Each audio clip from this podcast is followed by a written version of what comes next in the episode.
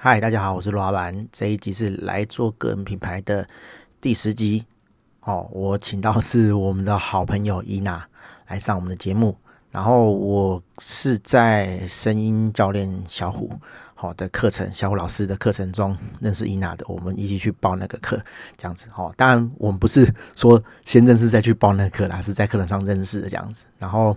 呃，认识之后啊，就上完课之后发现说，哎，其实他有做蛮多。呃，行销类的工作这样子，然后他的强项是 IG 哈，就是 Instagram 的经营，然后跟投放广告，然后也有帮人家写一些呃商业的文案这样子，算是蛮广的，蛮涉猎蛮广的行销人才这样子。然后我也有跟他做一些呃商案上的合作这样子哈，然后才说真的啦，然后才慢慢呃了解他在做什么这样子。然后我有买他的。IG 的课程这样子，他 IG 真的很厉害哦，就是只很知道怎么样跟人家互动，然后怎么样去呃增加自己的粉丝，好，而且是增加就是真的喜欢你的粉丝，而不是那种纯粹点赞的那种，哦，对，所以我想说，哎，他他呃行销方面做得很好，那自媒体也做得很好，所以就请他来跟大家分享一下这一方面的经验，这样子。好，那废话不多说，我们就呃正式来我们的节目吧。嗨，大家好，我是罗老板，又到了我们这一集这个来做部落格啊，来做个人品牌的系列哦。我们这一集请到的是我们的好朋友伊娜啊，她在做这个个人品牌方面非常的有经验哦。我们来欢迎伊娜。好，Hello，陆老板跟陆老板的听众，大家好，我是伊娜。诶，那我这边就是先跟大家自我介绍一下。好的。好，呃，那我这边的话，就是以之前在业界的经验的话，我是在电商跟快速消费性产品为主，那主要就是做行销。但比较特别一点的是说，除了行销之外，我在之前也有带过人力银行的经验，所以除了行销以外，就是有一块是在写求职跟职涯有关的议题。那后来就自己出来做，那自己出来做的时候，就是角色会包含几块。第一块就是衔接先前在业界的这个行销这一块，那第二个部分就是履历跟面试的咨询，就是有帮一些转职者做这个转职的部分。那第三块就是讲一些课程，那课程就是有包含行销跟求职都有。好，诶、欸，我之前呢、啊、是在小虎老师，就是声音训练课程的那个小虎老师，对对的，课程上面遇到伊娜这样子，然后那时候真的是就刚刚我们聊天有在聊到啊，就是。他其实呃不讲话的时候相当的酷，这样子就是一个很冷的女生，然后你就觉得说哦，她好应该很凶吧，就是都不讲话这样。但其实她讲话跟你聊天什么的，是还蛮活泼的一个女生这样子。而且我们刚刚有在想说，哎，我们其实上完那个声音课到现在已经过一年多，然后快要两年。然后发现说哇，我们的声音 完全没有太大的进步，怎么这样子？对，因为我们有上过那个课程，然后小虎老师就会教我们说哦，要也不是说字正腔圆，就是要把话说好这样子。然后我们两个过了两年之后，讲话还是噼里啪啦，还是自己的风格。对，对，然后呃，比较有趣的是哈，就是我在课程上面认识伊娜的时候，我知道她就已经是一个呃，就是已经从。一般的工作职场上离开了嘛，就是已经是对呃自己工作自己当老板的状态，自雇者，自雇者，对对对，哎，然后很神奇的是，他这接近两年多来，我觉得已经成长很多啊，就是变成一个哎，也不讲可以独当一面，就是在在这个领域算是蛮厉害的人物这样子。像他有一个 IG 的课程，然后就是。但我有买啊，但是我就是那种交织四岁的人，就是我有看，但是我没有去实做这样子，因为我觉得，呃，我可能自己不是比较不适合 IG 这条路，但是他的 IG 就是经营的真的是有声有色这样子，对。对啊，我等一下后面感觉也可以分享一下，就是因为呃我的工作是在做行销嘛，那呃我自己主要的社群的平台的话是以 IG 为主，那呃我自己的经验里面，我觉得不同的社群平台或是不同不同的部落格体系，其实呃每个人适合的会不太一样。我觉得呀，这个是后面可以分享。好啊，好啊，可以啊。那我想要问伊娜是，当时啊，哦，你怎么会有这个想法要出来自己工作，而不是继续在职场上受雇这样子？哦，对，那呃，这个故事嘛，就是要从呃，大概二零一八年的时候开始，嗯，因为我原本就是一般的上班族，那后来呃，应该是说先说那时候背景，那时候就是我是做行销业的嘛，然后那时候大概就是入行，其实入行行销这一块没有太久，因为我以前的科系背景其实跟行销是没有关系，那后来转到行销之后，大概就是两年多的时间，那那个时候就是有算是累积一点点行销上面实作的经验，然后再加上之前在往行销这个路上就是。有一些求职的经验，那当时就有发现说，哎，我就算今天想要进去一间很大的外商。我自己可以直接讲名字，比方说，呃，很多的，尤其是女生，很多人会想要进那种 FNCG 产业，像是 L'Oreal。那呃，就算是这么大型的外商，当时在求职的时候，我去打一些相关的关键字，其实我会看不太到大家在面试上面的一些经验的分享。嗯、那所以，呃，我自己算是走过那一招之后呢，我就觉得，哎，我可以把一些我自己过往的求职上面的技巧跟经验，然后还有一些就是行销上面的观点或是实作的经验，可以。写出来跟大家分享，所以那个时候就开始写这些文章。那后来就是呃写着写着呢，因为其实我觉得幸运一点的是，因为那个时间点其实会用自己真人的名字去写求职文章的人其实不多，因为那时候你去查的话比较多都是在 PTT。之类，就是那种匿 匿名的环境，大家比较敢讲话，但是会变成，哎，我今天想要多跟这个人请教，我会找不到这一个人。那我开始写之后呢，就是就开始有呃一些人看到这些文章。那像呃行销这一块的话，因为我那时候就是有经营，除了部落格以外，就有经营 IG，所以就是有写一些跟 IG 有关的这个部分。那大概在一九年，就是其实没有很呃没有到很久，就是过了一年多之后，那呃就开始有一些单位，他们有像 IG 这个部分，然后或者是呃求就是一些职涯相关的这个单位，他们就有一些相关的课程，那就有从那个部落格就找到我，那就开始一些就是比较小型的演讲，这个是呃刚开始的时候。嗯哼，所以呃你一开始就是写部落格为主这样子。哎，对，当时是那个部落格加 IG。嗯，啊，你那时候有有建那个 Facebook 的粉专吗？呃，Facebook 粉砖那时候没有特别建，嗯，就是呃，主要是以 IG 这一块，因为呃那时候应该说我我当时的构想，我觉得可以给大家参考，就是我觉得 IG 的呃翻身模式，它是比较可以双向互动的。就举例来说，哎，你如果随手发一个简单的现实动态，那大家就是会比较有意愿，就去做一个回复，因为它是一个很日常的东西。嗯。但如果今天是粉丝专业的话，就是有点像一个很高大上的人，然后他就是在说一些，就是哦，这个我是大神，然后这个东西怎样怎样怎样。那呃，如果是一个初期，就是你真的是从零开始的人，那大呃，就大家看到这个东西可能会没有这么的有意愿，或是这么。呃，这么的热情的会去跟你做双向的互动，其实我觉得比较难。但在 IG 的场域来说的话，就是我觉得做双向互动会比较容易，所以那时候算是在社群为什么会选 IG 的一个原因。嗯，我我额外延伸出一个问题，就是呃，应该这样讲啦，就是大部分人应该都有 IG 啦，但是我 po 东西的时候，我 po 照片的时候，都不会有人跟我互动啊，所以这期间是。出了什么问题？就是说，哎，你 po 了什么东西，然后产生的可能是共鸣还是什么的，然后让人家会想要跟你互动。那平常我们这种 po 这种美食照啊，或者是风景照的人，就不会有人跟你互动吗？哦。我觉得，呃，刚刚可能我有少讲到一块，我觉得那个背景要素也是其中一块，因为我刚刚有说到，说我发的内容就是以求职跟行销这两块为主。嗯、那因为求职这一块，我刚刚讲到一个前情提要是，其实很少人会公开用自己的身份 去讲说我的就是过往的求职的每个不同公司的历程是什么，因为我是详细到就是我还会评比说，我这间公司的面试流程，哦，我觉得就是多就是感受是多好的，然后是。感受不好的，我都会写。那因为这个东西就是算稀缺性吧，就是没有人在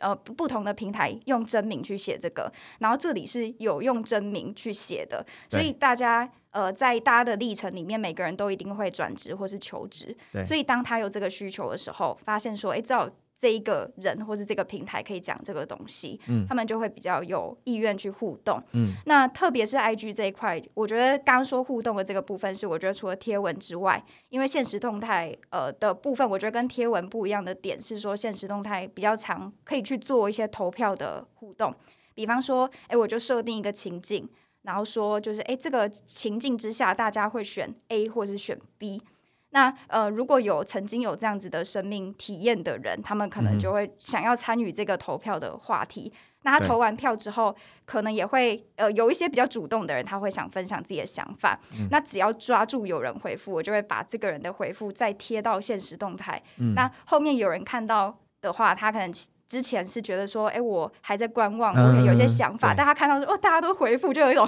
跟风心态，他就会跟着想回复，然后互对互动就是这样起来的。所以我觉得现实动态它算是说跟以往我们在用 Facebook 或者是粉丝专业比较不一样的地方。懂，所以它有一些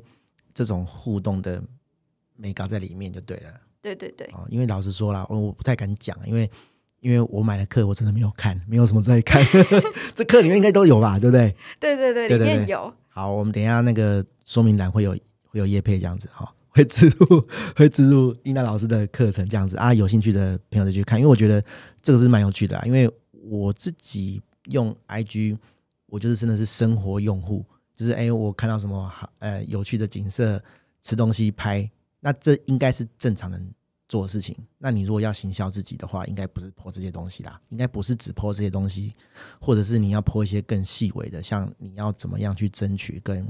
受众的互动嘛，那你的那个粉丝粘着度才会高嘛，那这其实需要一些技巧的，对不对？对对对，哦，我觉得刚刚有一个点比较不一样，是说就是，诶，如果我是用社纯粹社交的角度去发的话，就是发一些以我为中心的内容。那呃，其他人的生命经验里面，这个可能跟他们不一定有关系，嗯、所以他不一定会想要多花力气去做回复。嗯、但因为我发的东西就是跟呃大家的呃所谓转职或者职涯是息息相关，对，所以他们就会有一个哦，我也有这个生命经验的议题，会想要就会有共鸣。对对。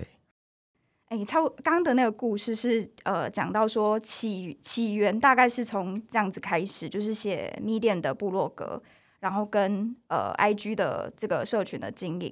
那后来就是因为这两个主题其实都不太在那个时候，其实不太算太主流，所以后来就有一些就单位有邀约这个课程，然后也因为特别是履历面试这一块，因为其实在那个年份还没有什么人会去做履历跟面试的咨询。的这件事情，那因为那时候我前期就是累积一些受众，然后就有呃，其实我的受众也算蛮有 sense 的，就是他们会问说，就是哎呦会不会有这样子的服务？那他们都是愿意付费的，嗯，所以我当时也才想到说，哎，我好像也可以出这样子的服务，所以是大概在二零一八、二零一九年就有开始做履历跟面试咨询这一块。那那个时候都还算是呃一般上班族，然后有兼着做。那呃，我我这边也必须说，就是比较。幸运的一点是因为我那时候的公司其实算蛮开放的，他们就是员工有正职的工作，但是不影响正职的状况之下，其实大家都是可以去做额外自己想发展的下班之后的东西。所以那时候我们一年的年假就是有十八天，然后我就是有 十十几天的假都会请假出去外面演讲。嗯嗯嗯，其实这个这个我前几集我自己录的啦，我自己录 Podcast，其实我提到这个事情，就是说。呃，公司的态度其实还蛮重要的。如果公司对这个东西是开放的，我指的不是说只是说，呃，不阻挡你去，也不讲兼差，就是用你业业余的时间去做你想要做的事情，而是去鼓励你。不然的话，其实如果公司的这个政策不是很明确的话，其实。就算是公司默认觉得 OK，没有讲什么，你的同事也会靠背。你有遇过这种问题吗？就是说，哎哎，不不不，你可能没有啦，因为你公司是开放的嘛。对，比较少。但我朋友的例子的话，就有。你朋友？对对对，这这是真的，我朋友不是我。就是，嗯、呃，我以我朋友的例子来说的话，他们就是有说到说的，哎，他可能在外面。呃，有做一些，例如说课程或者其他的事情，然后也算是有一定的知名度，就是你可能有在划一些社群啊广告，可能会看到。那呃，他们公司老板倒还好，可能但就是有一些，例如说同事之类的，如果说你在工作里面刚好有不小心犯一个小错，那可能会讲话就说：“哎，是不是他在外面事业做太多，所以这个东西才会做不好？”但实际上，可能他有没有今天这个副业，都还是会犯这个错，但就比较容易被放大检视。或者是说，我就举个例子啊，我就举，我就先先随便举个例子，比如说做行销，那他公司也在做行销，那他副业也在做行销，那当他在公司行销犯了错，他就觉得说。同事就觉得说啊，你外面不是也在做这个？为什么这种东西还会犯错、讲座之类的？嗯，哦，但我这边的就是我个人啊，个人的看法就是，呃，正职的工作跟副业的东西基本上会是两块不一样的东西，就是不会跟原本公司的业务会是有冲突的。因为在呃道德观看起来会是这样。嗯、那举例来说，因为像我那时候就是呃，虽然说我有写一些行销的东西，但我行销是专注在 IG 跟我自己经营的这一块，出去讲课也是讲这个，就是跟我原本的公司的那个产业其实是完全不一样。那所以呃，公司就觉得 OK。那像我们公司其实以前有很多是所谓的网红，那他在下班的时候时候会接一些拍摄、呃业配等等的，那公司也都是 OK 的状况。嗯，其实我觉得这个东西。有时候很难拿捏啦，比如说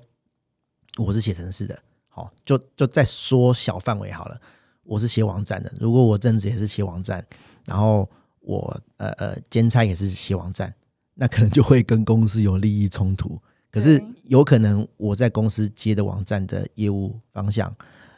范围不一样，跟我我在外面接的可能不一样。对，可是这种东西就是我觉得有点难拿捏啦。嗯嗯，没有错。好，好，那呃，因为刚刚讲到的比较是前面，就是呃，在职的状况之下，其实有点是做副业的呃方向在做这一些事情。那后来呃，后来就是变成自雇者这一段的故事，是大概在二哎，我看一下，sorry，我看一下时间，没关系，正常，对。哦，对，我可以稍微讲一下，就是在那个我还是上班族的那个时间，因为其实自媒体这一块就已经开始有。一点点声量跟有点起色，所以当时候的那个项目就是有包含像第一块是履历跟面试的咨询的服务，那第二块是因为嗯、呃，我从之前开始就是在做行销的时候，其实我额外也会就是做一些类似行销结案，但是其实都是很小型的那种案子。那呃，第三块就是演讲的部分嘛，就是刚刚有说，大部分当时会找我去讲的都是讲一些求职的议题，或者是讲。呃，IG 这个部分，然后同时因为那个时候的追踪数不算太多，但也有几千，所以那个时候就是也是开始会有一些厂商的业配。那很多人会问说，就是追踪数究竟要有多少才可以开始有付费的业配？它其实没有一个所谓标准答案，但是以呃我从业的经验跟我自己身为自媒体的经验来说的话，大概追踪数在五千左右可以开始有付费的业配。但如果你不是属于那种说，哎，我是某一个领域的专业人士的这种呃有一点社会社会威望加成的程度，就是一个普通人。呃，像有些人就是会发一些自己的生活啊，然后有美食这类的，那就是普通人的角度来说的话，就是大概破五千。但坦白说，那个业配就是你赚零用钱用的而已，就是可能，例如说两千块这样子，就是比较没有办法说像一个比较大型的自媒体，它是有一个比较完整的包套方案。所以那个时候大概在还在上班族的阶段。呃，在做的副业大概就这一些，但其实就 花掉我蛮多的时间。我觉得几乎一到日，只要是无论是假日或是下班的时间，都在做这一些。比如说，呃，以履历面，其中履历面试咨询这一块来说，我在在职的时候，一个月就有二十几单。那二十几单的的状况之下，就是我每一个咨询可能要做个两个小时，或是看他的方案不一样，就是两到四个小时都有。嗯、所以二十七单，你可以想象，就是在上班族下班跟假日的时间，几乎就是会全部都被占满，都塞满这样子。对，然后那个时候我有一些咨询者，他们是在海外，就是他是海外要回来台湾的这种海归的求职者。所以时间还会有时候还会搭配他们的时间，所以会在半夜的时候咨询，所以就非常非常累。好，那呃后来大概就是在呃那个就是大概上班族的那个时间，然后做副业之后就开始。呃哦，后来了，后来就离职。那离职之后就变成自雇者的角色。但其实我当时离职本来的想法不是说哦，我马上就要出来创业，或是说做什么自己的个人品牌。嗯、其实我那时候是想要转职到一些就是更新创的公司，就是去做呃，算是我觉得呃，会去做，因为大公司就是分工比较细，但是如果是一些新创的公司，你可能可以做的，你的角色可以做的事情会更广，所以那是当时的一个方向。那在后来离职，就是准备要往新创的那个方向去转职的时候，就这几块其实算相对完整，所以在转职期间，我就觉得，诶，这几块也可以顺便兼着做，因为就是还是要，就是还是要有一些收入才可以继续养活自己这样。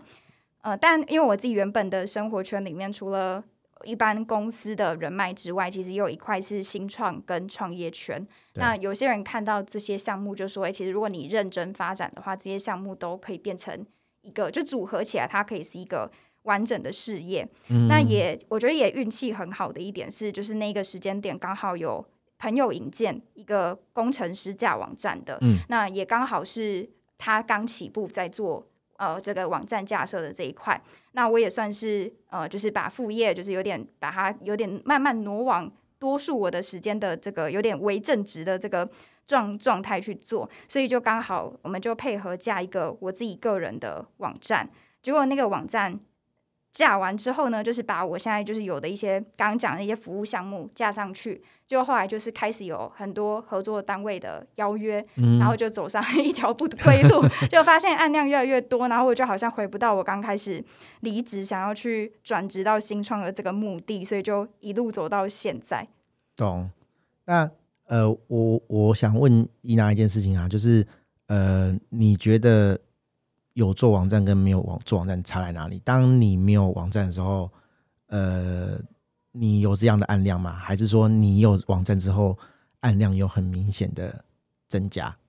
嗯，我可以分享，呃，这之前跟之后在我呃我的不同段的工作线上面的差异。那第一块是讲课这一段嘛，那讲课这一段，我像我刚刚讲说，呃，我不是专职的讲，以前啊，以前不是专职的讲师，所以。会来找的人都是从网上看到，诶，有人这个讲师可以讲这个议题，所以我就去讲这些呃这些 IG 跟求职的这一块，但他最终就都还是那种呃单点式的，就是诶几个小时几个小时的这种小型的演讲。那后来有网站之后。呃，当然，当时的课程其实不是那么成熟，但是我就是有把一些比较粗浅的，我可以上的一些课程，就是变成方案的形式加到网站上面。那呃，其实成效刚开始还蛮好的，就是我才刚完成那个网站一个月的时间，就有三间线上课程的平台来找开课。那这个是之前就是我纯粹只要经营社群跟部落格的时候没有的。那以我的了解，就是当时有稍微问说，诶，他们是从哪里看，或者说他们在找老师上面的考量是什？什么那他们都有共同提到是说，就是除了社群发展的算完整之外，比较特别是因为他们有看到这个个人的网站就是非常的完善，有架各式各样的这个方案，那观感上就会觉得，哎，这个比较不是一个。呃，纯粹的，就是做好玩玩票性质的一个呃所谓自媒体，或者是呃一个一个就是做玩票性质的工作者，而是他感觉是一个有规模化，然后有规划的，在做一些呃认真长期的的一些就是这一个方面的事业，所以这个是当时我听完就是他们这些单位为什么会找的原因。那另外一块是履历跟面试咨询这一块，其实以前的咨询者的来源比较多，是从社群上面来。那社群其实就是一些二二十几岁、三十几岁的年轻人。那从有网站之后呢，因为后来我的网站就是有。做一些呃文章啊内容的产制，所以呃你现在现在呃播出的这个时间点应该也是，就是你如果上网去搜履历咨询的话，第一笔应该就是我官网上面的资料，就会是比一零四人力银行啊、呃、或者是其他人力银行跟职涯单位的排名是会更前面的。那呃就是也因为这样子，就是在 Google 上面搜寻这一块，其实很容易找到我，所以后来在咨询者的比重里面就开始有一部分是大概四。十几岁左右的这个咨询者，其实是以前我的社群平台上面比较难触及到的。对，那我也有去问说，他们的就是怎么去找到我的这个平台的这个步骤。那他们也是说，就是诶，我有一些转职的需求，比方说有些人他是。军工教做很久，那他退休之后，可能就要去找一些就是其他的工作来做。那或者是说，他以前是在传统产业，但是到可能四十几岁的时候，他想要往现在比较夯的这种网络业去走，嗯、所以他有这个写履历或是面试上面的求职的需求，然后在网络上搜寻关键字，马上就找到。那里面的这个网络呃这个网站的规划的动线也很明确，让他知道说，哎，我走完这整个咨询的流程，我是可以收呃得到什么样的结果或者是服务，所以他们就有来预约。那我觉得这一些是。如果没有这个网站的话，纯社群来说，我觉得不会在初期建立呃个人品牌的时候，我觉得不会有的机会。好，所以如果还在观望的人，就可以找陆老板 架设网站。好，我就等你讲这个结论这样子。哦，没有啦，哦，我们让伊娜休息一下，因为伊娜真是很厉害哦，她源源不绝哦，不那那滔滔不绝的一直分享他想分享的这样子，我们让他休息一下。我我要做个小小的这个结论，然后很多朋友其实都会来跟我们咨询说，哎，要做个网站，然后踌躇不前，这样子就会想说，到底我什么时候要做，我什么时候要踏出这一步？其实我都会跟他们讲说，你有网站跟没网站会差很多，但是因为他们没有这个经验，他们就没办法感受说会差很多，那所以我才请到这样有经验的人来跟我们分享，我觉得会比较有说服力，而且你有网站之后。人家看你的那个角度真的会比较不一样，他们会真的，呃，会把你当做是真的在有经营、有认真在经营的人，而不是玩票性质的。对，很多人他可能只是，呃，真真的是玩玩票。我我加一个网站，然后我没有好好思考我的，呃，营运方向，或是我想要提供什么样的服务或是咨询给客人。那你没有做过这件事情的话，其实你在网站上的呈现就会，呃，很简陋。很没有充足的资讯，那人家来看了就会发现说，哦，那你没办法提供过什么，他自然就会去找别人，那你就呃错失了这个机会。那你如果有好好的把它经营好的话，其实你就会有很多机会。而且呃，退一步来说，其实大部分的人哦，虽然现在小朋友可能会上 IG、会上 TikTok 去搜寻一些东西，但是毕竟你要搜寻一些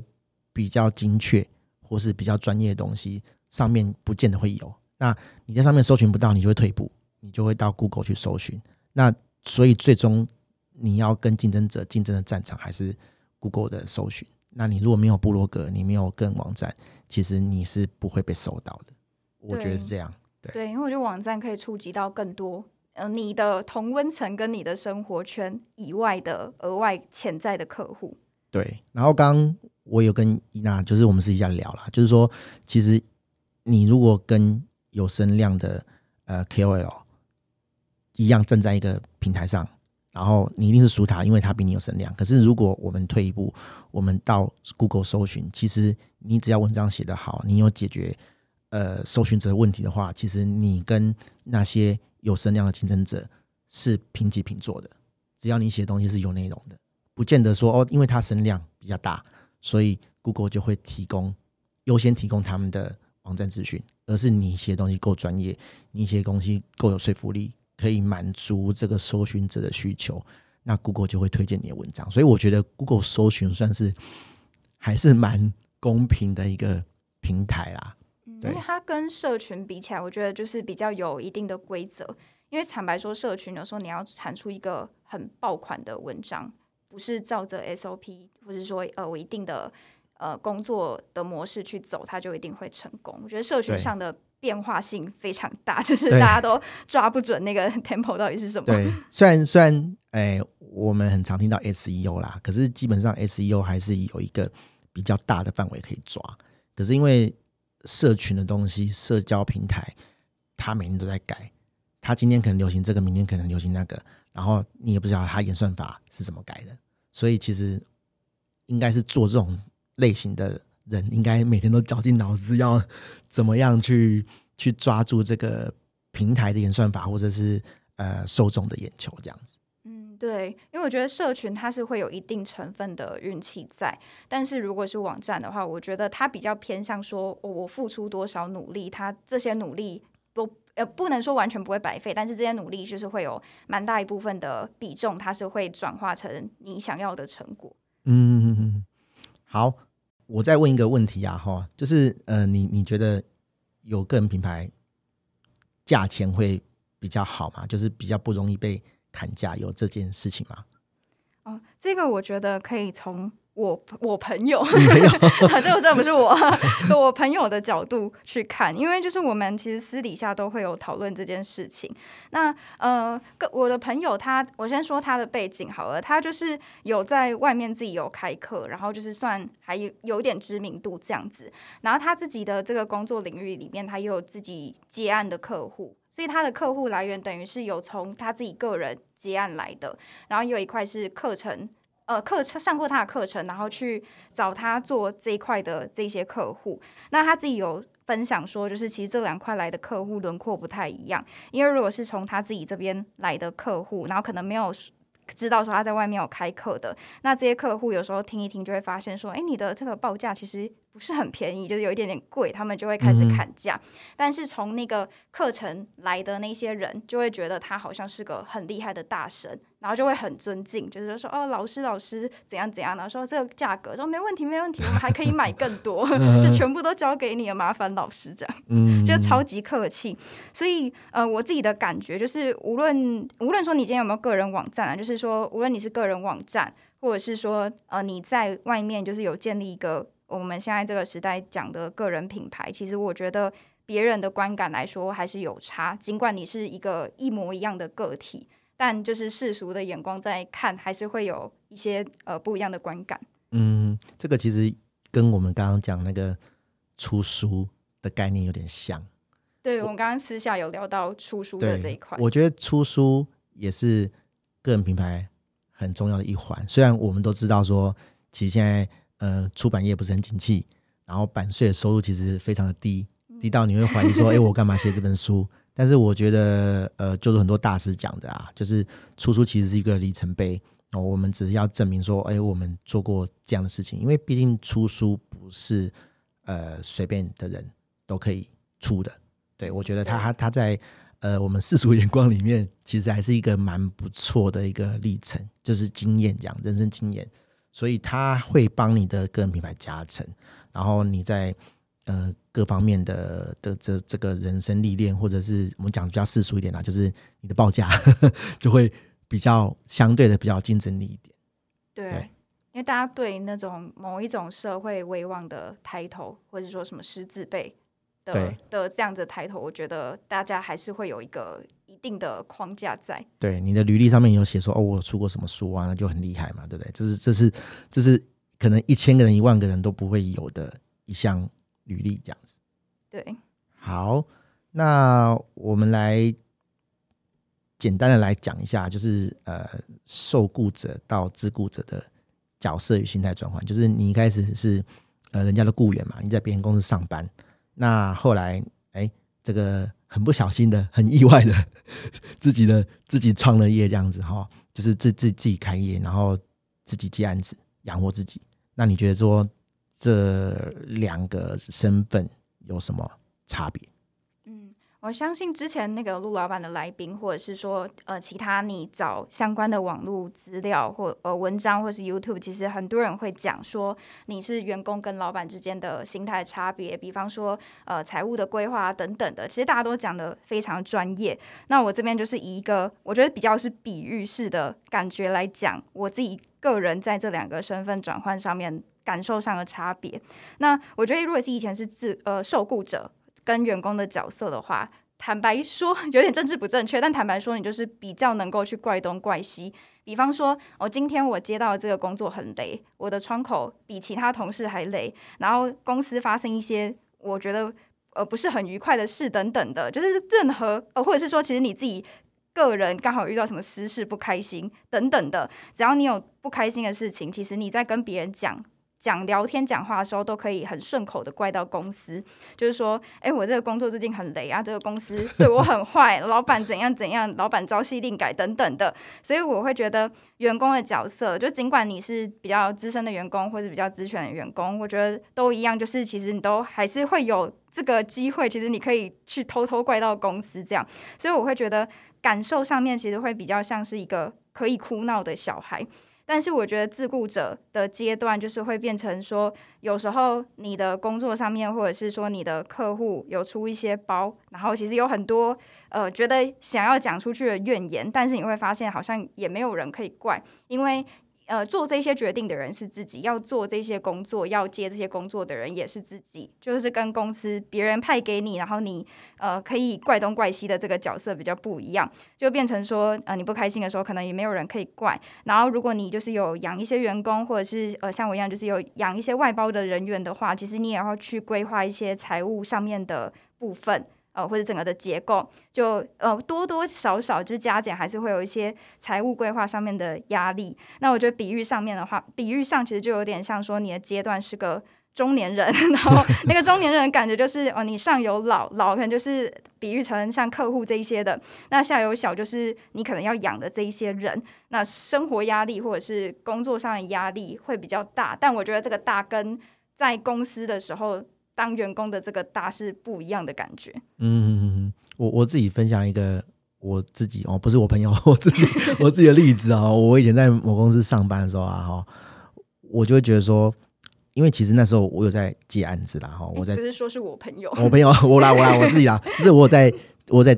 接案子这样子啊。当然我不是用公司上班时间接，我是就是下班时候做这样子。那我在公司看到的情况就是会看到说，呃，我在公司。哦，可能不是我犯的错，但是因为你们是一包的嘛，你们是一个团队嘛，那很倒霉，主管就怪到你身上来这样子啊，路易斯你怎样怎样没做好什么的，可是你会觉得莫名其妙，那个东西更不干我事啊，我就莫名其妙被扫到。然后比照我自己去外面接案子，我自己接的案子如果很雷的话，我没有人可以怪，我就只能怪自己说，哦，好，下次不要接这么雷的案子。那比照比跟公司做比对，我就觉得说，哎，公司其实。这个犯的错也不是我啊，可是我却要去承受这个、这个、这个后果，就是我要被骂这样子。那一样是被骂，我不如去做外面的工作，然后我自己承担，我自己接烂案子啊，我自己就是咬着牙把它扛下来，把它做完。好啊，总比在公司莫名其妙被骂好。我会这样，我会这样觉得。对，当然啦，出来做又是另外一回事啊，你会遇到这个其他的问题，但是。就我自己感觉，我是觉得说，我宁可不要去背这个黑锅这样子。嗯，嘿，我觉得背黑锅真是很靠背一件事情。对，我有发现，就是会会自己出来创业或者自己出来做的人，大家的这个心态的轮廓都差不多是这样。对，可是可能可能出来遇到呃更多自己要处理的问题的时候，可能就会怀疑人生，就说：“哎，我干嘛自己出来 做这个东西？”这样子，对。哎，刚好讲到这一块，我觉得我可以补充一个，呃，再回到上一趴那个网站的部分，我可以讲一个我之前没有对外讲过的，就是跟线上课程平台合作的经验。哦、那我觉得跟刚刚讲到说，哎，就是有一些 错误的决策，自己会需要承担的这个部分，我觉得也有一些关联。好，啊好，啊、好，那呃，其实很这边我先开头先讲好了，就是我等下后面会稍微讲到说，以线上课程这一块，其实因为现在的门槛以以前来说，其实没有那么的高。就是你如果有心要规划的话，其实呃，多数的人都是可以自己去规划线上课程的。那有些人会去思考说，如果是线上课程，我就是要跟一些专门在开课程的平台合作，还是说我要上架到，比方说像卢老板这边有在建立这个官网的部分，那还是说我建立一个官网，在我自己的官网上面自己去卖，这两者之间的一些差异。嗯，好，那我呃等下后面会讲到这一块，那我前面就是先讲一下我自己之前的这个例子。那因为刚刚有讲到说，就是我在刚。离职成为自雇者的时候，就是有几间课程平台邀约。那我当时，呃，其实我当时还没有像现在，就是我在做一个决策之前，我会做很多的评估。那那个时候，其实也还是有一点，我觉得还是有点玩票性质在，就是诶，有人邀约，我觉得看起来好玩，我就去做。但我其实没有评估过可能后面会发生的一些状况。嗯。所以我当时就是有呃合作了某一个。呃，求职系列的课程，那呃，我先打预防针好了，就是我也没有需要说那个 平台不好。那我觉得这个过程里面其实也有一些是我自己没有去注意到，或是我经验不足，没有去没有去掌握到的一些流程。那个时候就是，呃，当那个时候就是说，这个平台他找我开这个课，然后呃，这个平台本身是一个很新的平台。它是一个全新出来的，所以它以前的课很少，还没有所谓就是一些大平台，它有呃很多会员这样子的一个 database。那所以我也比较算是早期他们第一批开课出来的这个课程之一。那那个时候，呃，除了说就是前期在合作的时候，我就有发现说，诶，他们比方说下广告这类的，其实他们里面的人员，我觉得从业经验可能比我还少，因为很多都是我发现说，诶，这个以我们的行销 sense 来说，其实不该这样子规划之类的。嗯、那我觉得比较，呃，对我个人的损，就是个人形象的损害比较严重的是，就是后面他们在下广告的时候，其实有一些东西是没有特别跟我对的。那呃，我也会觉得说，就是如果我包给平台的话，应该就是平台的分工里面有一块就是在做行销这部分。那所以他们在下那个广告的时候，就有用一些他们认为推广这个人出去比较浮夸一点的，或者比较吸睛一点的词。嗯、那我原本给他们的版本是写说，像我刚刚前面自我介绍说，我有待过呃比较算是大型的外商的公司，那我也待过像是人力银行或者是比较小一点的这种新创的公司。那我就是当时给他们是写说。我有就是多元背景，就是不同产业背景的行销上面的经验，然后再加上我自己个人接案的的那个行销客户种类也算多，所以我觉得这个多元这个词的说法是合理的。嗯，但是当时那个公司就给我改成就是拥有多年的，就是实战经验什么，就是写的好像说这个人的经历是那种像什么几十年的那种，就是很很厉害的那种人的观感。对，那呃，当时就是有人看的时候就觉得。不不爽，他就觉得说，嗯、啊，你就没有多年？对，他就觉得说，哎、欸，你也不是，就是工作经验真的很多年，毕竟，呃，我本人现在也是大概三十岁左右而已。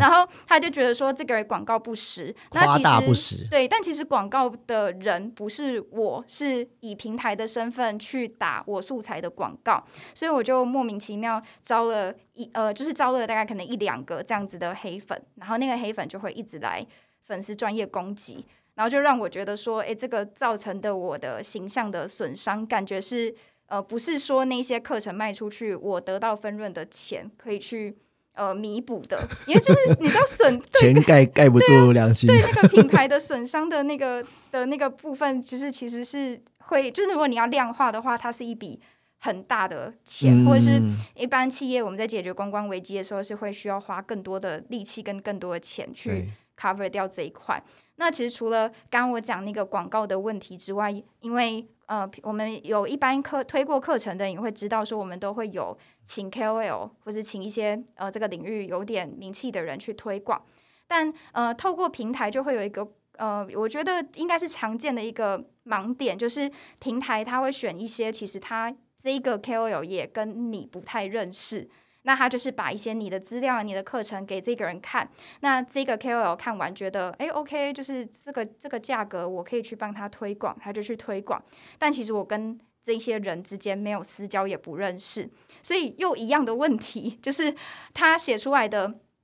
嗯，他写出来的这个文案里面的一些经历背景，不是我本人的经历背景，嗯、是一些呃，他们可能沟通之间有有误会产生的。那我完全不知道这一块，也不知道有请这些 KOL。然后等我发现的时候，是因为就是对方有 take 我，然后我才发现哦，原来有找这个人。然后仔细看了里面，又发现 经历的部分又乱写，又写错了，又被阴了。对，然后我就又又就是我又要自己去解决，就是跟那个人沟通说，哎，不好意思，我是。呃某某课的这个老师，那就是这个部分的这个经历可能要怎么修改这样子。嗯，那就是其实我举了这两个就是比较片面一点的例子，就是过程里面其实还是有发生很多类似的事情，然后导致说我觉得我跟平台跟平台合作很累，很很不可控。那所以其实后来这一个课程在当时那个线上课程的平台卖完之后，隔年我就是有跟他们签另外一个。呃，合约就是可以共同持有课程，所以最后那个课程就是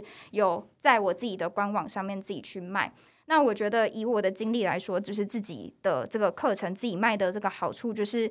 其中间的这个行销的流程，其实你是可以自己去规划的。比方说，诶，我希望说，呃，这个时间点，然后例如说现在时间我不知道 Podcast 上架什么时候，但是可能快十一月了，那十一就是有什么双十一，那你就可以自己。办一个就是双十一优惠几折的活动，嗯，这种东西都是弹性的。那或者是说，哎，我想要找哪一些就是我私底下真的有私交认识的 KOL 去帮我做推广，这些都是我可以自己去操作，然后自己去。尤其如果你有行销背景的话，你就是比较知道说怎么去呃规划整个的流程。然后实际上，呃，很多人会有盲点，就说，哎，我给专业的课程平台用的这个实际的销售业绩成效应该会比较好。但是以我的经验来说，呃，因为我前面的判断的失误的关系，所以其实那个平台来。买的受众还是跟我原本的受众是差不多的，就是没有多多少陌生的受众，然后反而广告就是让我招来更多的这个麻烦。但后来就是上架到我个人官网，跟我自己比较有一套的这个行销的流程的规划。其实我隔年一模一样的课，在我自己的平台上面的销售额的业绩是比。之前在那个平台还要再多两倍的，嗯，对，所以我会觉得，如果你自己有一定的呃流程，或者有一定的这个行销的知识的话，我觉得啊，跟一定的受众，我觉得在自己的个人官网上面，然后跟像比方说陆老板这种有在架呃架网站的这种专门的公司去合作，我觉得也是一个还不错的方式。嗯，但是我我觉得啦，我我得先讲一个前提，就是说，呃，伊娜。在这个行销方面是有经验的，所以他可以自己卖这个课程。对，不然的话，其实我觉得 一般人就就就比如说我我自己要卖线上课程，我如果不懂行销，我都不知道怎么下广告，或是我甚至连问卷怎么做我都不知道，那自己去卖这个线上课程，其实还是有点风险啦。对，对，我觉得或者是哦，或或者是我分享另外一个。朋友的例子就是，呃，他可能是行销经验比较没、比较、比较没有那么多行销经验，但是他是有网站跟他有出课程的能力，所以他可能就是额外请一个类似课程 PM 的角色。嗯，但这个课程 PM 就是也是不是 full time，就是有点是外包专案性质在做这个规划这样子。对，我觉得这样也也 OK。对对对，对。那那如果说我以我自己的例子好了啦，我我可能有能力可以做课程，那我不会行销，我不会投放广告。那这个东西也找得到人外包吗？我觉得应该是应该会是有的，因为我的我自己的经验啊，就是我有我的工作里面，就是我自己，我虽然会做这件事情，但是呃，当时我有觉得说我的工作量有点太多，所以我想要外包一个类似这样的角色。嗯、那那个时候有去征才。那征才的时候，就是其实有看到类似的人，那他们的轮廓就是以前他的工作可能是有，也是有点类似说在课程平台，然后也是做 PM 的角色。嗯、那只是每一个课程平台的 PM 在做的事情不一样。有一些人就是说，哎，这整套都有做；那有一些人比较是担任窗口的角色去做一些沟通等等的。但我觉得都 OK，就是其实有这个征才需求发出去，会有相对应的人去应征。嗯，我刚刚就是怕你爆掉，所以。不然我就讲说，全部都包给伊娜就好了。就现在可能比较没有时间做这些东西，直接业配这样子。但如果就是比较早期，我早期就是还没有那么多工作线的话，我觉得可能是可以。嗯，好，没关系。呃，好，接下来我们来聊一下哦，就是就你的经验来说，哪些人适合经营自媒体，然后哪些人可能不适合。然后或者是说经营自媒体的优缺点，因为呃，我先讲我自己例子啊。哦，我们看过这么多，就是想要做创作者、想要做自媒体的人，有些人就很不适合，就是明显的说，就是他连他自己要干嘛都不知道，还问你说，哎，那好，我现在要加部落格，我要写什么文章？然后他都会问一些，呃，有不能讲说。我们都觉得很基础的问题的，但是你自己如果没有自己的一个方向的话，其实跟谁讲，你去问谁，我觉得都没什么用。那伊娜觉得呢？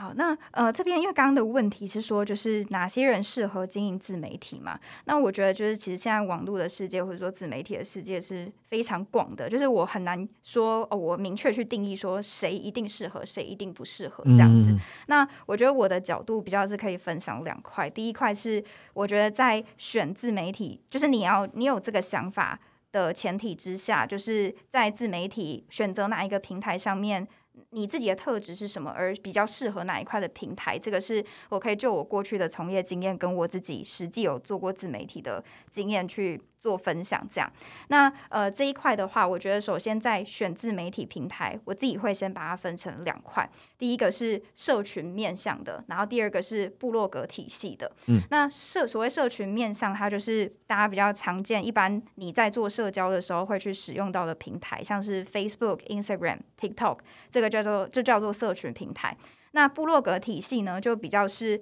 呃部落格的形式。比如说，呃，像 Medium 是知识型的部落格，然后是，然后或是匹克邦，匹克邦就是里面你要写生活，要写美食，写各种类型都可以。然后它就是一个大家一定都知道很大型的部落格。那如果你要有一点门槛，或者是说你想要有更多元的规划的话，那就是用 WordPress 或是其他的那个网站架设去做做一个自己的网站。那这些都是属于部落格体系。所以回到呃，为什么会建议你一开始在选自媒体的时候，你最好是社群平台选一个，部落格平台选一个的原因，是因为其实这两者的体系之间个别会有呃个别的一个优缺点。像社群平台的优点，我们先无论哪一个社群平台，他们的优点就是比较能做及时的互动。因为像刚刚有说到说，像 Facebook、IG 这个都是我们一般人平常社交，我都会在自己的平台上面发一些自己的生活啊、美食照，所以大家每天都会打开这些 App。那呃，大家比较打常打开的话，就变成说我今天有一个就是特别的东西要推，或者是有一些资讯要公布的话，这些东西是大家每天都会打开，所以大家一定也都会看到，就比较能做短期的曝光，然后跟社群比较好建立所谓的人设。像呃，我们刚刚前面的部分就是有讲到现实动态啊，是比较可以发一些生活零碎的东西，所以有追踪你的人追踪久了，他就会有一个哦，你大概的样子。嗯，比方说就是哎，陆老板，你可能就会有一个就是哦，陆老板很亲切，然后就是有专业但又会讲干话这样的一个，可能类似说这样子的一个形象。好，那他就会比较鲜明，然后也会觉得你比较是他身边的朋友。但社群听起来就是哎，好像很多很多的优点，但他有一个很。极度大致命的缺点，所以我们刚刚有讲到，就是尽管你这一篇文章，就算在 Facebook 有几万个人按赞，然后几万次的这个分享，但是这样子的一个主题的文章，如果是一个陌生的受众在 Google 上面想要去搜寻的话，他是完全不会搜寻到这些。你你写过这些很厉害的文章的资料，这是很很致命的一件事情。对，这个就非常致命，所以就变成说，哎，我经营社群的确有一定受众没错，但是这些受众就是同温层，你会没有办法去扩张跟打开你其他的受众。那部落格体系的话，它的优缺点跟社群简单而言来说，就是完全反过来。它的优点就变成说，呃，我今天呃，先从缺点好了，缺点就是呃，你会比较难在部落格去建立人设。因为以我的经验来说，我初期是在社群平台选 IG，然后部落格体系选 Medium。那呃，我后来就发现说，其实过了很多年，呃，有些人就后来有追踪我社群的人，他们有一天才恍然大悟说，哦，原来你就是我多年前看到就是写某某系列的这一批这一系列的文章，部落格文章的作者。所以呃，也不止一两个人说过，我就有发现说，就是部落格的缺点其实是。他会缺少一个人设，就算你的这个文章呃让人印象很深刻，让人学习很多，但他会很难以跟作者到底是谁去做一个联想，或者是说，诶，他就算勉勉强强的记得一个作者的名字，他可能也很难去呃联想到说这个作者是一个什么样的人格的人。嗯，那呃部落格。缺点是这样嘛，但它优点就是补足刚刚社群那个致命的缺点，也就是今天如果你的整个关键字或者整个网站的规划是好的，那今天大呃有一些陌生的人他有这个需求，比方说诶，他有就是行销架设网站的需求，或者是他今天是有什么履历咨询的需求，他只要打这些需求的关键字，他就会发现你的文章，而呃文章或者是官网，而可能认识你这个人。所以有可能会变成比较陌生跟潜在的客户。那所以呃，所以这边的总结就是说，呃，我觉得社群跟部落格个别有优缺点。那会建议要选择的话，就是呃，一开始在这两个体系各选择一个去经营。嗯，就是部落格挑一个平台，然后社群平台挑一个平台。对对对，那呃，我自己再继续 沿接讲一下，就是我觉得以就是更细来说，平台的选择，就是大家会说，哎，社群这么多，或者是部落格体系这么多，我要怎么去选择？那以社群来讲好了，就是呃，Facebook、Instagram、TikTok，当然就是一个比较明显的分别是受众的类别，这是第一个比较大的类别，就是如果你的。受众本来就是都是主打比较中高龄的人，那本来就是要用 Facebook，因为中高龄的人不会去用 IG，不会用去用 TikTok，所以这个是比较基本的分别。那如果是从呃人的人格特质去分的话，我觉得 Facebook 比较算是你不需要太强的图片或是影片能力。其实基本上就是它会很着重在你的文字能力如何，嗯，例如说，呃，比方说你有发现说，哎，我的我的访谈做的很强，我可以把一些就是普通的故事，但我可以透过文字去写成一篇很厉害的文章，让大家觉得很感动，然后会去转分享。嗯，那我觉得 Facebook OK，那甚至是说你的素材也可以就是从一些免费图库抓一些漂亮的图去做搭配，这样都没有问题。但 I G 的话，就是它是以图片为主的平台，所以就会很吃说你的，无论是你拍不拍得出漂亮的照片，或是你的人 长得好不好看、漂不漂亮，那或者是呃，你今天是写资讯型的东西，也是，就是你可不可以把一个很复杂的文章，它在呃别的部落格可能是几千个字的文章，但你有办法缩减在 I G 上面变成十页很简单的摘要，而且是让就算不知道这个领域的初学者也可以看得懂的资讯。就会适合在 IG。那 IG 我觉得还有一个人格特质的部分是，你可以判断自己是不是一个社群重度使用者。因为如果你是那种我一下班，我发现我我上班必要回老板讯息，但我下班就完全不想回老板的讯息，然后甚至是我看到连朋友的讯息，我都觉得哦好累，我真的是想躺在床上，我连点都不想点开。那我觉得这类的人就是绝对比较。接触 IG，因为你要接触 IG 要做得好，一定就是说你的现实动态有很多呃内容，生活的内容或者是一些可以跟大家讨论的内容。嗯、那你要讨论，就一定是要回复别人的私讯，就要常常做这些事情。因为像我的 IG，基本上我有发东西，我一天的那个讯息量就是三十则起跳。嗯，那我回。其实我回蛮快，我就是那种看到就会回掉的人。但如果你是那种，就是哦，我就是真真的只想做所谓的产出，但我不想就是一直。一直消耗我的能量跟消耗我的时间去互动的话，那 IG 就比较不适合，因为你可能就是前面东西很好，但你没有跟他互动的话，久而久之，那边的受众也会觉得这个人很无聊，这个人都不会回我，嗯、那他就不会继续互动，就是只是一个账号而已。对对对，那他在那个平台上面的呃，无论是演算法上面的扩散，其实也没有办法达到很好，所以我觉得可以稍微社群上面可以稍微用这样子去评估。那部落格就比较是呃，部落格我觉得早期如果你没有一定的技术跟资源，或是你没有那么大，就是你还没有一个就是很完整的工作上的商业模式的话，你可以是呃，我就是先从 Medium 之类开始写，其实他们的 SEO 也还不错。你突然写完之后，它也蛮呃写得还不错，是蛮容易出现在 Google 的首页。那如果说你是已经有比较多的工作线，或是比较完整的商业模式的话，我觉得是可以考量跟一些比较专业的网架网站的公司去合作，架设一个你自己的网站。嗯哼，我觉得呃，我我自己是架网站业者啊，哈，就比较 比较敏感一点，但是我还是会推荐说，一开始就是从 WordPress 入门这样子，因为其实呃，Medium 啊，哦，或者是甚至是皮克邦或是 Blog，其实。他们对你之后要把资讯搬走都不是很友善啊。Medium 是应该是没有汇出功能吧，而且它好像也不能挂自己的网域。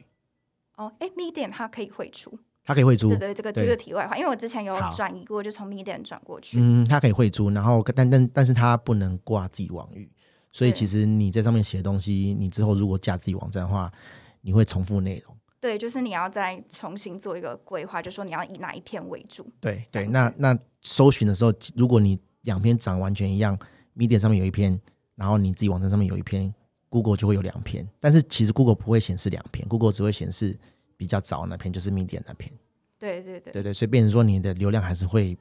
跑到 Medium 那边去。那这也是他们的一个技巧啦，他就是不需要你搬走啊。对，做平台就是一定是这样嘛。对啊，所以我会建议说，呃，你一开始就是先加一个简单的 WordPress，然后不要在 视觉上面有太大的琢磨，因为你既然要做 WordPress，你就是要做内容，你就是把你的文章写好，这样子长得好不好看，其实对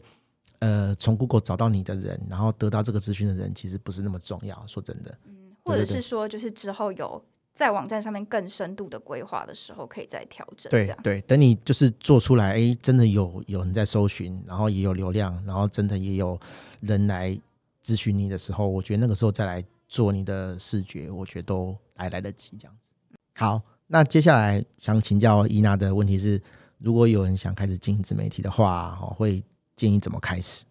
嗯，那这边的话，因为我自己的背景是行销的背景，所以我想要用呃，算是比较行销的角度去跟大家分享这样子的一个流程跟概念。那如果有上过一些课的人，应该会有听过有一个词叫做行销漏斗。那行销漏斗它就是简单分分成三个阶段，就是从 awareness 是第一阶段，然后跟第二阶段是 exposure，再到第三阶段是 conversion。那它分别就是说，你在初期的时候，应该不是说我初期就有一个产品，然后就要开始投广告，要去卖等等的，而是第一个阶段应该是要先做好所谓的品牌知名度，无论你是一个实体的品牌或是一个个人的品牌。那在这个知名度有了，或者说像我们刚刚前面有聊到的，无论是在社群上面的建立，然后或者是说你在。呃，自己的官网或者部落格上面有一个完整的文章，让别人在 Google 上面可以搜寻到你或者是你的品牌的相关资讯，这个比较是第一阶段要做的。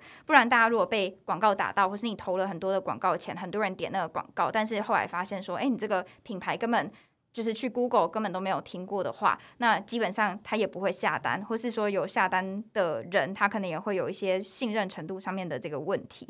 好，所以第一阶段 awareness 是这样嘛？那以第一阶段就是初期，你一刚开始要投入跟建立的人，我会觉得刚开始的心态，或者是你一初期的目标，应该就不是说用我的产品要有多少营业额等等的角度，比较是说你可以建立一个，比方说三个月或者是半年的。这个时间给自己，然后首要是像我们刚刚讲，就是先找一个你觉得适合的平台。那平台就是像我们刚刚有说到说，你是什么样人格特质的人，你可以去呃投入 Facebook、IG，或者说什么样子的部落格这样子。那刚刚陆老板也有给很专业的这个建议。那呃很多人会说，那在所谓 awareness 的阶段去产内容，去经营受众的这个信任。的程度要到什么程度，我才可以进入下一个阶段呢？那它没有一个标准答案，但从我自己的呃帮别人做品牌，我自己做的这个经验来说，我觉得受众比较能接受，就是最少最少的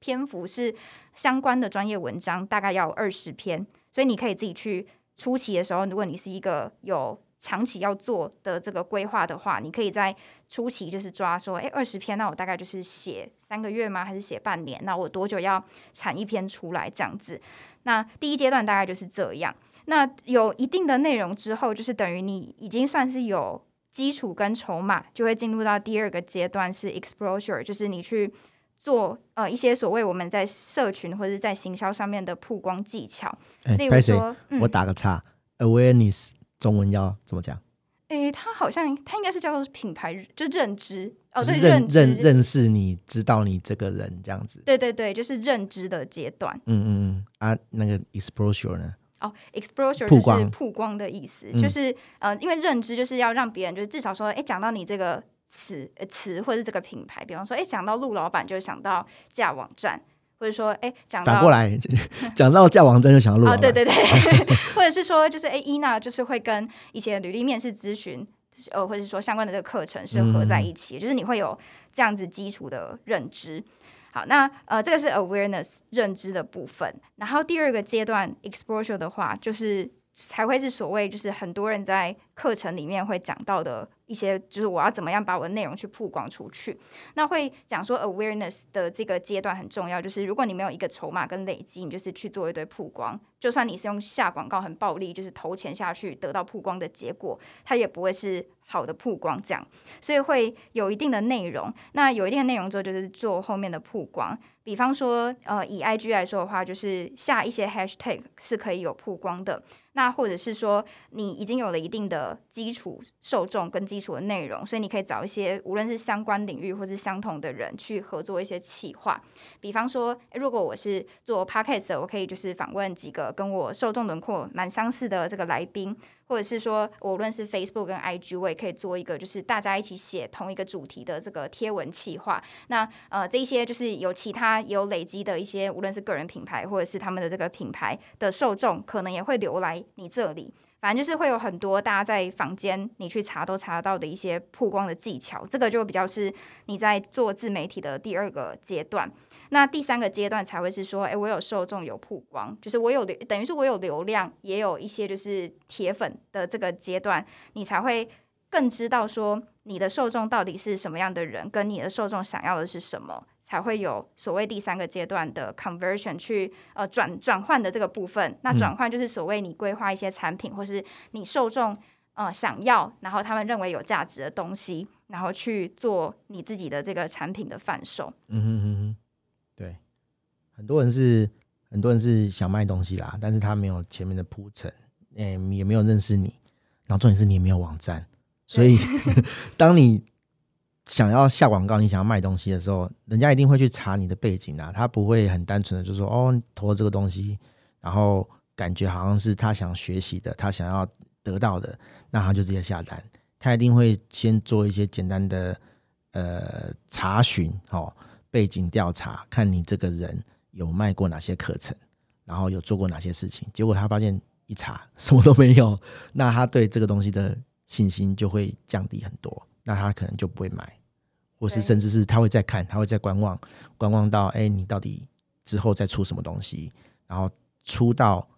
或是做到某些他觉得对你有信心的事情，他才会去做这个下单的动作。对，或是有口碑，就是他有听过，就是谁谁谁 亲身尝试之后，其实还不错。对，可是问题是你没有开始就不会有口碑啊，所以他就会在一开始的时候很难前进，然后就放弃，就就就死掉。对，对，哎，刚刚那个我觉得可以分享一个，他不是自媒体，可是是我们之前做客户的经验，他其实有点。类似我们刚刚讲到的状况，因为当时的那个客户，反正他就是某产品这样。但是其实，如果你有做过接过一些就是比较偏中小企业的客户，应该会知道说，其实很多中小企业的客户，他们的产品出来是先有产品才去想行销，对，就是他有工厂的资源，所以他就是呃可能没有特别规划说这个产品要卖给谁，但就是这个产品就是透过工厂产出了。那这个产品就是那个时候那个客户就是要卖，所以他们就是先有产品，然后请。我们去规划说，诶，这整个这个产品的可能的受众会买的人有谁，然后去规划行销。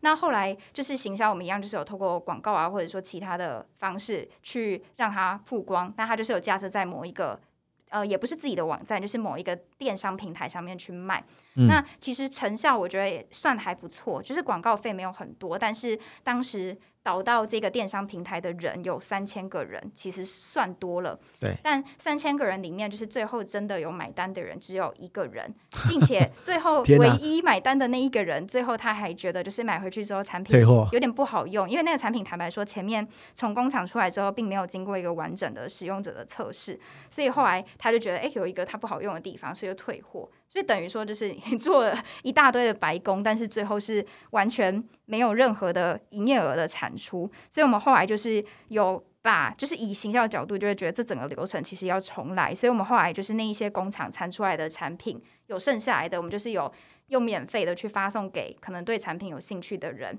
但是他们会需要就是针对这个产品使用完去填问卷，跟就是做一些访谈，然后我们再去修正说哦，这个产品再送回去工厂重修要哪些东西要改等等的。就是有做这整个事情，所以呃，这个刚刚举这个案例是说，就是所以你如果前期就是完全没有所谓的就是 awareness 认知上面去建立你品牌的内容，然后但你想要就是暴力的用钱去广告砸一砸砸出曝光，会有的，但是呃不会有接下来的转单，所以前两个阶段还是要把它做起。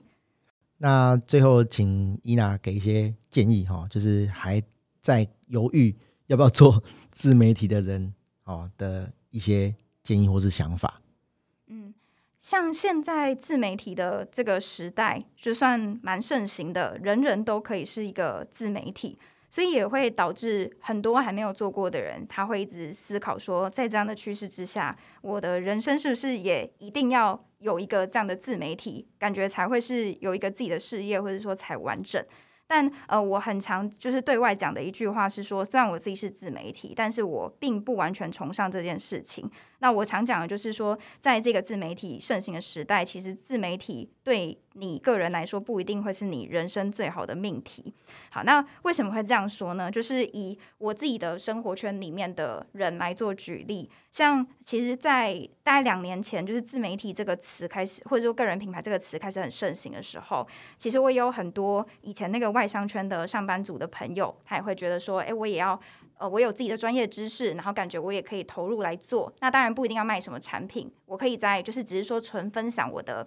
一些知识，来累积一些志同道合的朋友，或者是志同道合的受众。嗯。但是那个上班族呢，他自己是呃，我们那个时候我们岁数差不多，然后他的那个工作背景是他是呃某一间外商公司的就是大概中阶的经理这样子，嗯，所以他的知识量是够的，但他。在自己的工作呢，本业的正职工作跟他自己做的自媒体当中，他后来做自媒体之后，发现其实自媒体比他正职的工作还要难，因为他发现说，诶，我做了自媒体之后，我要有。不断就是有不断有个规划去 push 自己要定期的产出，不然他发现说，哎，我其实只要消失一个月两个月，其实受众是健忘的，他就会发现，哎，有其他人就是更定期的产出，其他人都会给我回复，他就会跑走了。嗯，所以他就发现，光第一点就是要 push 自己有定期的产出这件事情，对他来说就是难的，因为他自己会觉得说，其实他比起呃自雇者跟受雇者，他还是比较喜欢就是公司有一个老板，老板给他规划。就说你的工作应该要做哪些哪些事情，但是对他来说，